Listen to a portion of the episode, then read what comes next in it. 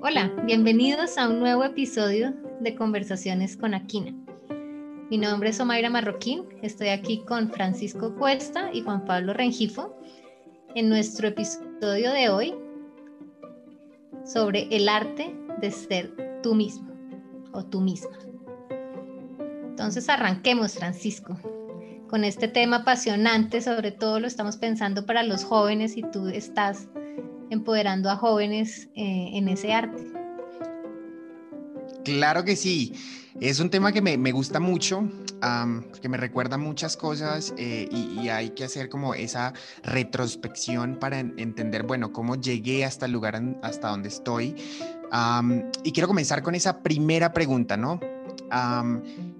¿Cómo ustedes desde niños se visualizaban, ¿no? ¿Cómo desde niños eh, ustedes pensaban en lo que son ahorita? y, qué elementos recordaban dentro de esa niñez que sería su vida perfecta? Sí, esa vida que ustedes dirían, oiga, sí, yo me veo así, asá, tarará. Eh, no sé, Omaira, empecemos contigo. Bueno, yo creo que yo, em, sí, yo, yo jugaba la vida perfecta realmente con las Barbies. Eh, y mi Barbie favorita era ejecutiva, tenía su propia empresa, tenía un caballo, vivía como en una granja, que veo que ahora yo vivo a las afueras de Bogotá, entonces tenía un caballo, tenía como una granja, eh, estaba casada, tenía hijos, sí, tenía como muchas actividades. Eh, y creo que, que sí era como un equilibrio de tener una familia, tener como una carrera, y, un ambiente como, como, como muy conectado con la naturaleza, bueno, que en ese momento era solo como el caballo y había unas cerquitas de granja eh, que, que, me encantaban y, y, que compré. Bueno, también tenía un Ferrari Testarossa rojo, que, me, que era mi bien preciado. En, en, ese todavía no ando y probablemente si, si tuviera el, el, presupuesto sería ahorita un carro eléctrico, otro tipo de, de sueño, pero, pero había una combinación como de una visión, sí, equilibrada, de, de, de una vida muy activa, muy interesante, y también jugaba yo mucho a viajar. Me encantaba jugar como era entre azafata y viajera ejecutiva y me encantaba ponerme como los tacones de mi mamá y andar como con maletas de rueditas y las, las ponía en el tapete como si fuera la como la banda donde le entregan a uno las maletas y me encantaba jugar a eso, como que estaba en aeropuertos y, y viajaba a diferentes lugares. Creo que eso sí sea, pues mi, mi carrera en educación internacional, evidentemente eh, tenía ese componente de viajes bastante claro. Eh, y lo de la familia, que para mí fue un misterio antes de los 30 años, pues también se materializó después. Creo que fue un juego, pero después me racionalicé mucho y no veía tan claro lo de la familia con hijos, etcétera.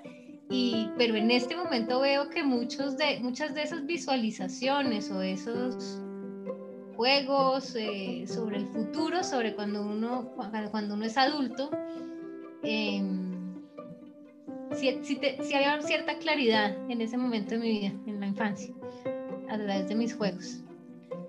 No sé, Juan, ¿tú qué dices? Primero que todo, hola. Eh, no, en el caso mío sí es todo lo contrario. Tengo que ser muy, muy sincero. A mí esa pregunta cuando me llegó, yo creo que cuando era niño, primero yo no tenía yo no tenía esa capacidad de visualizar. Yo de chiquito no recuerdo tener como esa proyección, como decir, bueno, dentro de tanto yo me veo haciendo esto, yo me veo haciendo lo otro. Yo siento que de niño, más que todo lo que sentía era como la seguridad y la estabilidad, digamos, como de tener a la familia, el núcleo familiar. Entonces, tener como el rol de, mi mamá, el rol de mi papá, el rol de mi hermano y yo hacer mis cosas, entonces hacer mis juegos o meterme por aquí, hacer lo otro, pero yo creo, yo, siento, yo no siento que, yo no entiendo cómo uno podría, desde chiquito, que o Omaira está hablando que ella sí podía tener claro la visualización del juego perfecto, yo de chiquito no, yo de chiquito no me no tenía como los elementos para visualizarme, yo en eso sí no, yo no sé Francisco, está bien, está bien, definitivamente todos somos diferentes ah, y en algún momento de pronto podemos hablar de niagramas eh, y otras cosas que de pronto nos podrían ayudar a entender cómo de pronto Omaira sí y Juan no. Eh, en mi caso, por ejemplo,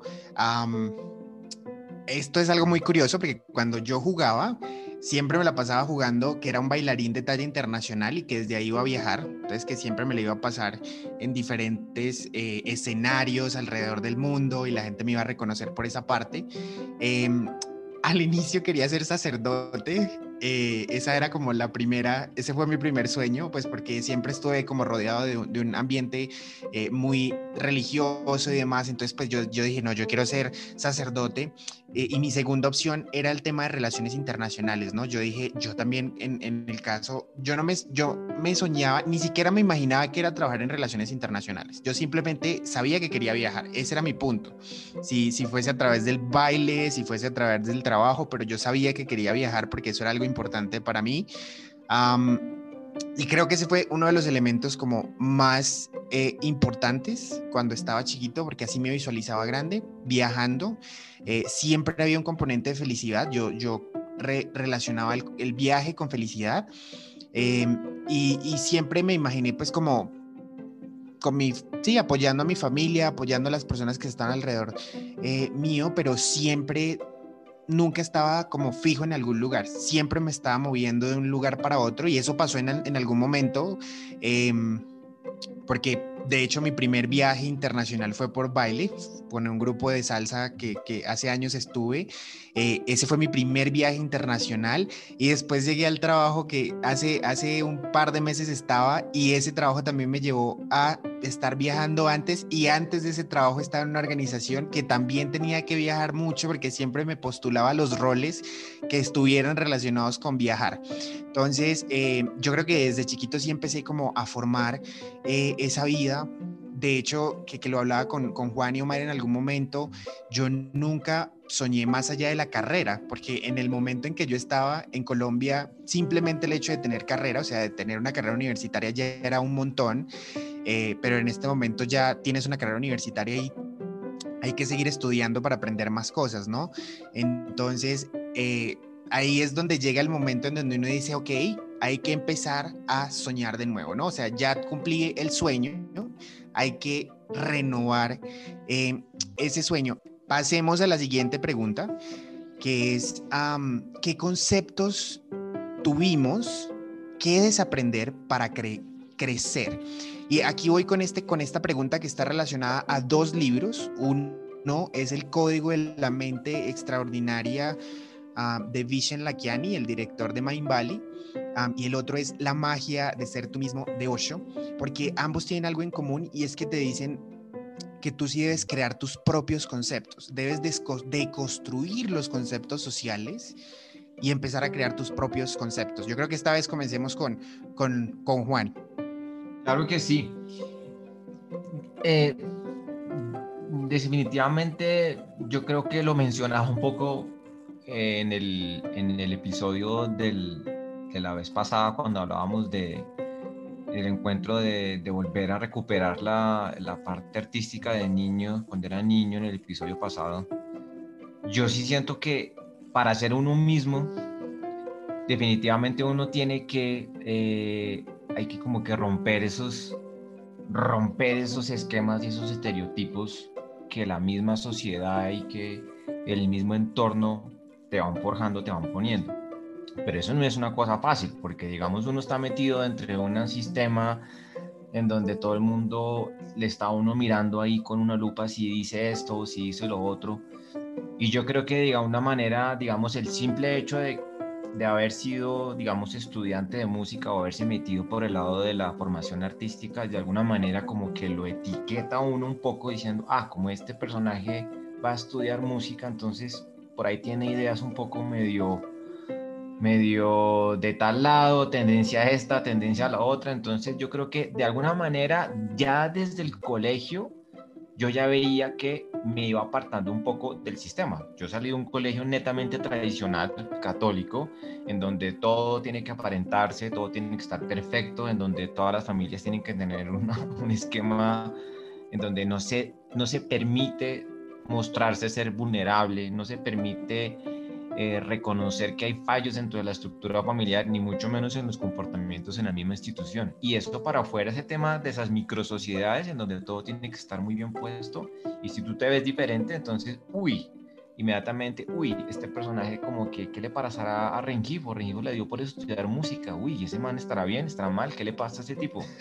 Entonces sí, era como, sí, sí, y en esa época era muy raro que si tú no eh, estudiabas derecho, eras, eras médico, abogado o arquitecto, entonces el personaje que va a estudiar música va a ser un varado. Pobre man, Dios mío, pobre man. Entonces, volver a romper esos conceptos, yo creo que los fui, yo fui rompiéndolos desde estudiante y curiosamente la vida me, me llevó a volver al colegio donde me gradué como como director de música, director departamento de, de, de, los centros de estudios musicales y ahí me tocó dar esa pelea un poco de, hombre, queremos ser, queremos tener una cultura artística, tenemos una cultura musical, queremos parecernos a estos y a otros, pero nosotros internamente no hacemos nada. Entonces, porque lo más importante son las actividades que tienen otro enfoque mucho más, mucho más superficial. Entonces, desde ahí yo creo que se empezó a dar. Entonces, eh, em, y definitivamente el de creer en uno mismo. O sea, y uno y ser auténtico. En la medida en que yo soy auténtico y estoy seguro de mi personalidad, de lo que yo pienso, de lo que yo creo, yo puedo realmente construir eh, una, hacer una nueva versión o una nueva interpretación de esos conceptos que al fin y al cabo son universales, pero los hacen, se vuelven diferentes en la medida en como nosotros los interpretamos y los conectamos como roles en dinámicas con otras personas. Entonces yo creo que esa es la gran diferencia y bueno, con el sentido del humor también, ser un poco que romper la cosa, es que somos, vivimos en un mundo muy rígido, Mayra. Así es. en mi caso, pues yo siempre tuve como disonancias con, con el tema de, de, lo, de, lo, femenino, como lo que se esperaba de las mujeres. Eh, mi colegio era europeo, un poco, sí, laico, la igualdad estaba dentro de los valores del colegio, pero afuera, en la sociedad, digamos, colombiana, bogotana, en la que yo me movía, y católica, eh, esos ideales femeninos eran un poco, pues, eran como para mí imposibles de, de alcanzar y había mucha rigidez y mucho perfeccionismo como para encajar en esa imagen de la perfecta bogotana, católica, que se suponía que debía ser. Y honestamente, pues yo soy bastante rebelde y era difícil como conciliar eso como fuera del colegio y dentro del colegio donde podía, tenía como más libertad de acción. A mí me gusta andar despelucada, eh, sí, como en una estética un poco más libre, no la, no perfecto liso, todo maquillado, todo en su puesto. Esa no es mi, ese no es mi, mi estilo, pero, pero afuera era una lucha permanente, ¿no? Como, como lo que se espera que uno sea y, es, y ser tan, no sé, esa rigidez perfeccionista, digamos, de unos modelos que realmente, eh, pues yo, yo, no comulgaba con eso. Eh, me sentó mucho irme de viaje eh, a Europa al final del colegio y ver otras, otras posibilidades y, otro discurso de lo femenino, un poco más, más libre y menos como homogéneo.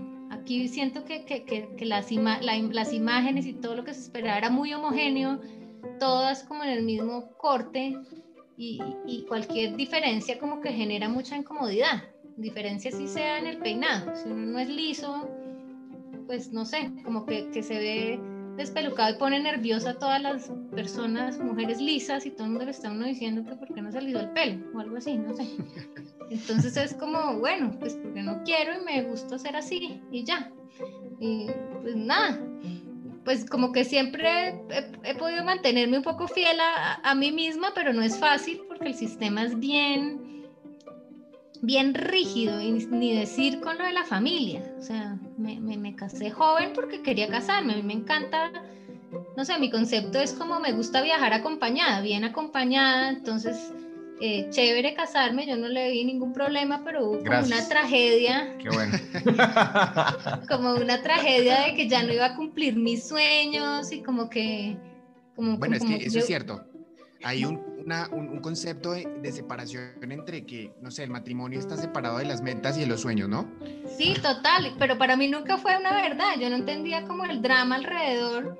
Porque dije, no, yo me caso, pero me quiero casar y ya, pues pues me gusta tener un compañero de viaje a mi lado. Fue un buen, un buen eh, chaperón, fue un buen chaperón. pero, pero, pero, pero pues no, no lo vi como, uy, no, me metí a la super cárcel o algo así. Pero sí, siempre hay como un, un, un doble discurso extraño que, que a veces eh, el matrimonio sí es uno de los temas que, la, que, que, que, las mujeres, digamos, de mi cultura y en esa, y en esa religión, pues se supone que esperan eso, pero a la vez las mujeres a mi alrededor sufrían porque me, había metido más o menos a la cárcel. Entonces es súper raro.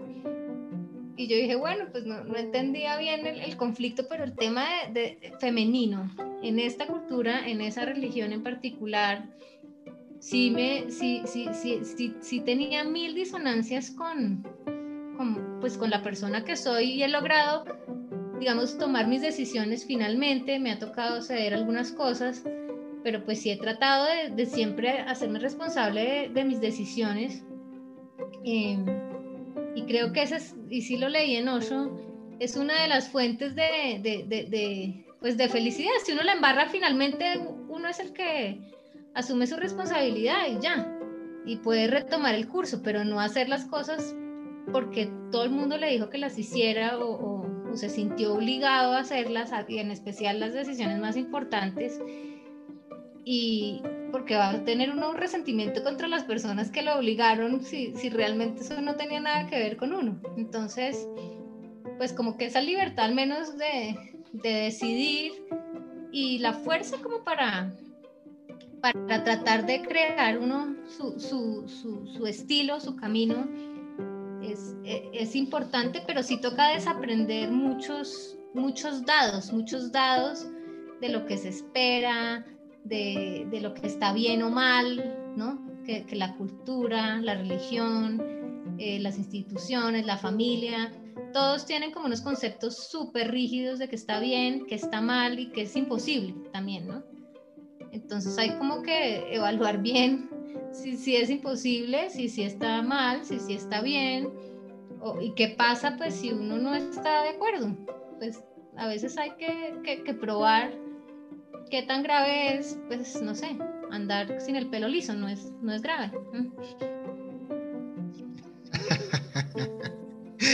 Sí, nadie va a morir en, en, el tema de no tener el pelo liso.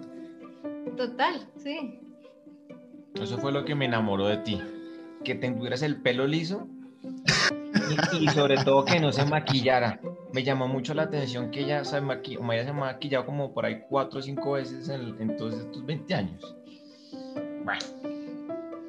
No, y, quiero mencionarles porque en mi caso em, la cosa se fue por dos partes. Uno, em, el tema de la religión. Ese fue uno de los temas más duros para mí, eh, porque yo estaba tratando de darle em, sí, de entender qué significaba eso. Eh, y bueno, pues, entenderán que efectivamente socialmente tenemos distintos conceptos de lo que es religión, de lo que son los movimientos de religiosos, de lo que es espiritualidad, etc. Entonces, ese fue uno de los conceptos que más se me dificultó a mí, de nuevo, porque aparte de eso estaba viviendo en una familia, en un ambiente muy religioso. y el segundo, el tema de hablar, ¿no? Porque entonces socialmente uno habla según su edad, ¿no? Eh, o según su estatus social o según ciertos, eh, ciertos como componentes culturales. y bueno, en mi caso, yo siempre me esforzaba por sacar palabras, como uno le dice, rebuscadas. Eh, me leía el diccionario simplemente para decir palabras que nadie jamás había escuchado para que me dijeran, bueno, ¿y eso qué significa? No, pues lo mismo que significa esta palabra que utilizas todos los días. Y así pues cuando llegué a la universidad, de hecho, em, que, que Mayra hablaba también de, ese tema y también Juan Pablo de la autenticidad, em, ese fue uno de los temas que, que más duro me tocó como trabajar en la universidad, porque la universidad es, es, un, es como un campo de batalla, diría yo, ¿no? Si uno no se coge bien o si uno no está bien armado, se lo llevan automáticamente a alguien más eh, si tú no eres auténtico, ¿no? Entonces yo llegué y claro, todos tenían, eh, hablaban de ciertas formas, pero yo siempre era supremamente formal y entonces me preguntan, pero ¿por qué hablas formal? Aquí no tienes que hablar formal y yo, pues bueno, ese soy yo, así, a mí me gusta hablar así como me están escuchando, usted está loco, yo, bueno, qué bueno que esté loco, pero claramente me recordaban después de eso por el chico eh, formal, porque aparte de eso me gustaba vestir muy formal. Entonces siempre iba, yo sé Juan Pablo que esta es la corbata, pero yo siempre iba con corbata eh, y, trajes y ese tipo de cosas porque me encantaba vestirme de esa forma cuando estaba en la universidad. Y curiosamente después de la universidad ya como que no tanto, ya era más relajado. Después de que salí de la universidad ya no, no, no me metía tanto en ese tema de, de, tener que estar vestido formal porque pues como que hice una transición de, de, de, lo que yo quería, sin embargo pues efectivamente el tema de seguir hablando eh, no sé si le hablamos, le decimos hablar bien, pero más bien como hablar, eh, sí, como muy formal, era, es mi forma, hacía parte de mi forma de ser. Y con esto quiero saltar automáticamente a la siguiente pregunta, y es, ¿cómo hicieron esa transición de, conceptos, ¿no? Cómo empezaron a crear sus propios conceptos, porque claro, ya los desaprendieron, que es lo que nos estaban contando hace ratito, de, todos los conceptos que, ustedes veían en su realidad, pero que tuvieron que empezar a desaprender. Pero ¿cómo empieza ese proceso para crear sus propios conceptos? No sé quién quiere comenzar. ¿Quieres arranco? Eh, no, pues ese es un proceso que no se acaba, o sea, nosotros igual seguimos en el proceso de desaprender y crear un nuevo, una nueva alternativa para todo, o sea, pero, pero lo, lo, o sea, uno tiene como el, el, marco teórico donde se, lo que le enseñaron, pero la pregunta es la que te saca de ahí.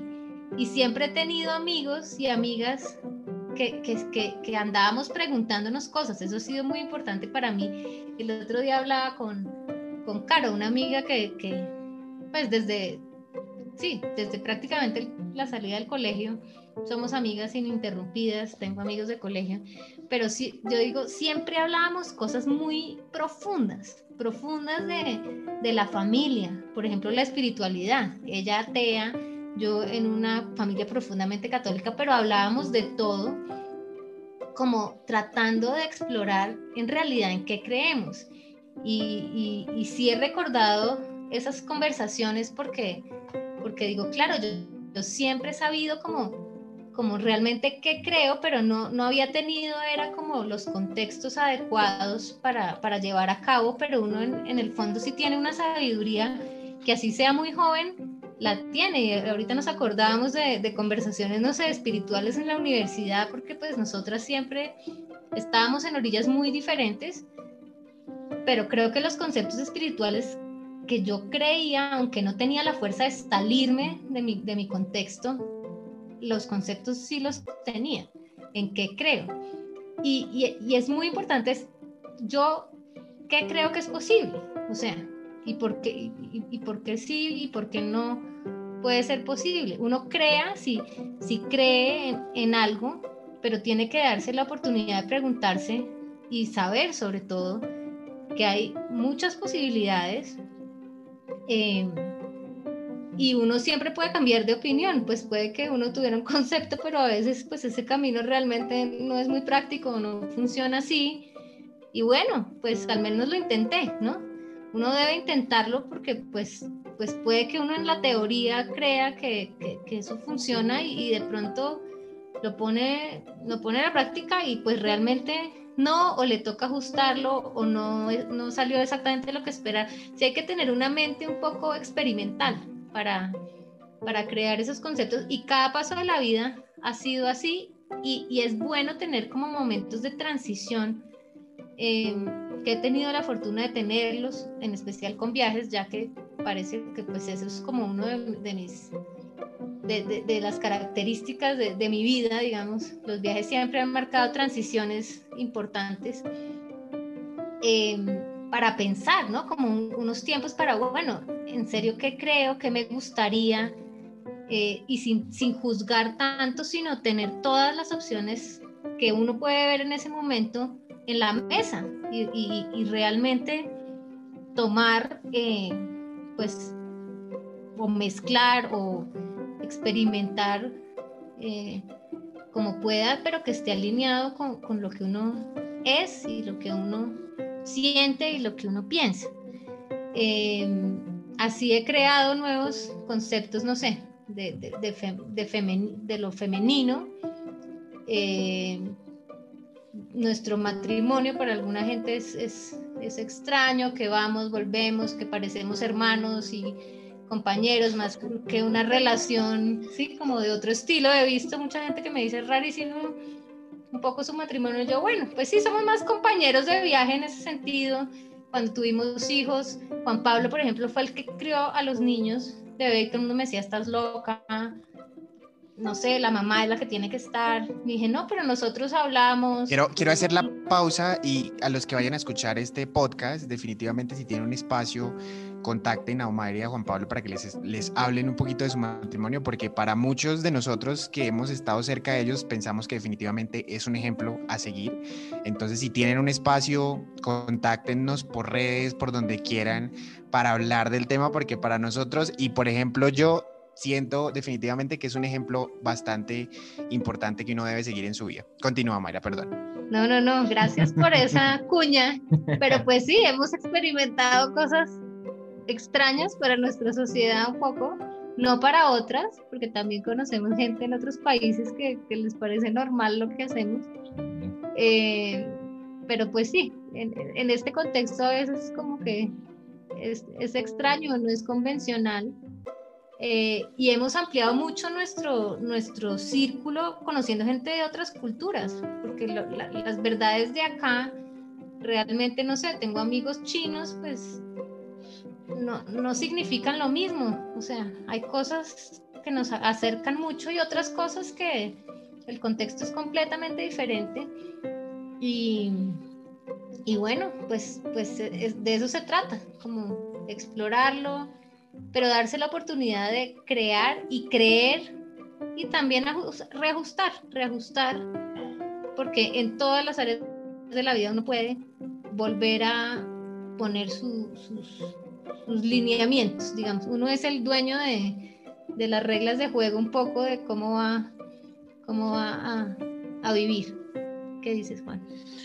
Uy, esto es complejísimo. Yo lo veo, quiero ser muy breve, yo lo veo así. A mí la vida me cambió radicalmente en el momento en que nos volvimos padres de familia. Para mí esto es una ruptura que, digamos, eh, eh, rompió claramente, empecé uno a cuestionar absolutamente todo sobre cómo yo ya mi vida no gira en torno a lo que yo hago, lo que yo pienso, lo que yo produzco, lo que yo siento, sino ya obviamente de los años que yo he los que vivimos claramente supremamente disfrutados de, goce con Omaira eh, sin tener hijos, pero es una, es, una es una división muy importante porque antes de ese momento yo era una persona muy seria y yo creo que era aburrido, detestable, era muy cansón era un viejito, yo lo dije en el episodio anterior, era como un viejito, yo de chiquito era muy viejito, hablaba como viejito, hablaba y unas cosas todas trascendentales que no correspondían a mi edad. Entonces era un poco por estar impostado por ese rol de que hay que estar en esa sociedad y que esperan que uno diga tal, esperan que uno opine tal, entonces es como es tanto lo que se espera por fuera de lo que uno de lo que uno haga, lo que uno piensa, lo que uno dice, es como andar uno con una cortina y que no le permite uno ver bien. Pero cuando uno se vuelve padre, ya como que la, la, se abre otro universo, se abre otra dimensión totalmente. Y uno reaprende. Ahí es donde uno tiene que desmontar todos estos conceptos, todas estas etiquetas que la sociedad le impone a uno y uno ya como papá, uno, o sea, por más de todo, me acuerdo los cursos psicoprofilácticos y toda la literatura, y uno leía y leía, y ahora cómo vamos a hacer. Pero entonces es que cuando uno sí tiene que realmente relajarse y uno aprende a hacer su vida con sus hijos, uno los, con sus pautas, con su cría, creyendo lo que uno cree que es valioso para uno y para ellos, así no cuadren o no encajen dentro de estos modelos eh, que nos va, nos va definiendo la sociedad. Entonces, eso es duro porque tuvimos desde el simple hecho de que nos salimos de la ciudad, nos fuimos a vivir al campo. Con decirles, ese fue el primer ejemplo. Uno viviendo en la ciudad y de pronto no, mamá era embarazada y antes de que naciera el bebé, ¡pum! ¿no? ¿Cómo se les ocurre irse a vivir al campo?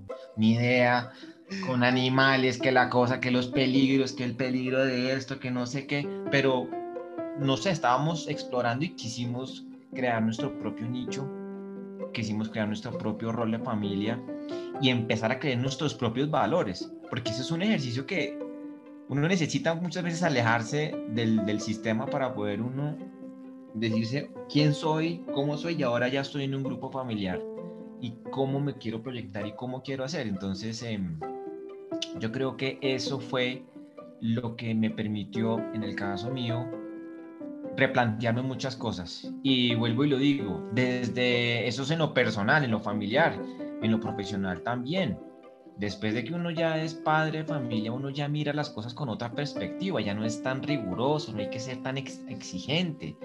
Eh, que entonces uno por el, el que hacer el, el, oficio, entonces uno ya criticaba y le parece que las cosas no tienen un valor porque si no se hacen así, ya pero uno ya empieza a mirar las cosas con más perspectiva. ¿Y para ti, Francisco? en definitiva, yo creo que proceso, cuando hablamos de cambio, voy a decir una sola cosa y es a mí el proceso para crear mis propios conceptos, mm, básicamente trajo consigo dejar a muchas personas atrás.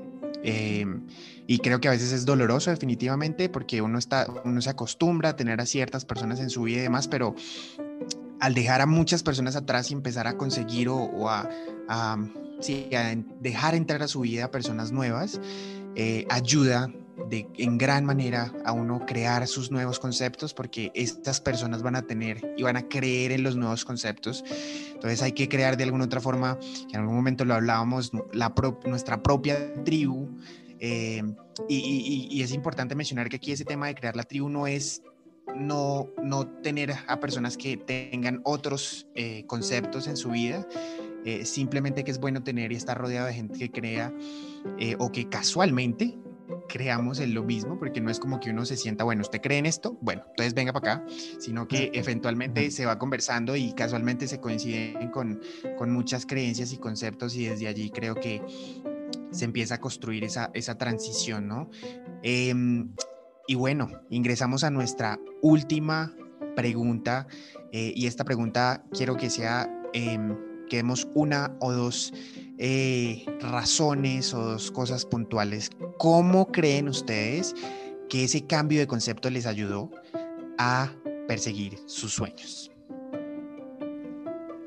Em, yo creo que, pues digamos, dejar el perfeccionismo y ese juicio permanente lo que permite es tener un lienzo en blanco un poquito más grande y más más, más opciones. Y yo pues como coach siempre les digo a la gente, pues si uno va a soñar, sueñe bien, ¿sí? Sueñe, pues sueñe más allá de lo que a uno le dicen que puede soñar, porque no, porque no puedo soñar, no sé, bien, mi Ferrari está rosa y si me dicen no, tiene que tener un tío, pues no, pues de pronto no lo va a tener ya, ¿sí? Pero pues, pues nada, si, me voy a poner a soñar y es echar globos inicialmente, pues primero es tener el lienzo en blanco, no, no cuadriculado. Si está cuadriculado y mi sueño solo puede ser de cuatro cuadritos, dos para un lado, dos para el otro, no. O sea, el lienzo está en blanco y puedo darle la forma que yo quiera y eh, el otro tema es que uno no tiene que saber todo cómo va a pasar. Yo sí creo que hay una inteligencia superior, Dios, eh, una energía creadora, como queramos llamarlo, que está detrás como de todo. O sea, entonces uno sí puede dar un poquito de línea, pero no tiene que saber exactamente cómo va a funcionar el tema. Entonces, creer en que una inteligencia más poderosa que la que tenemos nosotros, o está dentro de nosotros, pero no la podemos ver, puede ayudarnos a generar esas posibilidades, para mí es súper importante, porque quiere decir que no tengo que, o sea, puedo soñar tranquila, pero no tengo que hacer todo el plan exactamente cómo se va a llevar a cabo, porque tengo ayuda, tengo ayuda, viene gente a mi ayuda, vienen libros, vienen conceptos, eh, hay una inteligencia más grande que yo detrás que está, que está apoyando. Creer en eso ha, cambiado radicalmente mi manera de, soñar y, de, y de ver que pueden ser posibles esos sueños. Eh, para mí, solamente quiero decir una, una, una, una cosa y es que en el, en, en, el caso mío, creo que el tema de creer en uno mismo, de estar uno seguro en sí mismo, es la puerta de entrada para poder hacer todo. Porque entonces, eh, si uno no es seguro, si uno no se empodera eh, para tomar esas decisiones a nivel personal, a nivel profesional, eh, yo creo que es muy difícil cumplir los sueños y pues no todo el mundo es tan seguro en sí mismo. Entonces, eso que hablamos de la autenticidad, de, de, uno realmente creer que lo que uno piensa, lo que uno siente, eso yo lo puedo sacar allá afuera, eso es, esa es la puerta de entrada, esa es la llave que me permite poder trazar mi camino y cumplir los sueños. Completamente de acuerdo, yo concuerdo con los dos y, creería que, que ciertamente, y lo reafirmo, todo empieza con uno, eh, que ese es el concepto que he cambiado, porque antes pensaba que, que todo empezaba de, afuera para adentro, ¿no? Que primero tenía que aprender ciertas cosas afuera y entender otras cosas afuera antes de, de, de empezar mis propias cosas, pero em, no, entendí que todo empieza de adentro hacia afuera. Entonces, primero tengo que trabajar en mí, primero tengo que aprender lo que yo necesito aprender eh, y asimismo pues voy proyectando eso que, que quiero, ese sueño que, que, estoy visionando de alguna u otra forma. Entonces, em, creo que con eso terminamos nuestro episodio del día de hoy. Eh, y bueno, muchas gracias a los dos. Excelente esta conversación y nos vemos en una próxima ocasión. Bueno, nos escuchamos porque no nos vamos a ver.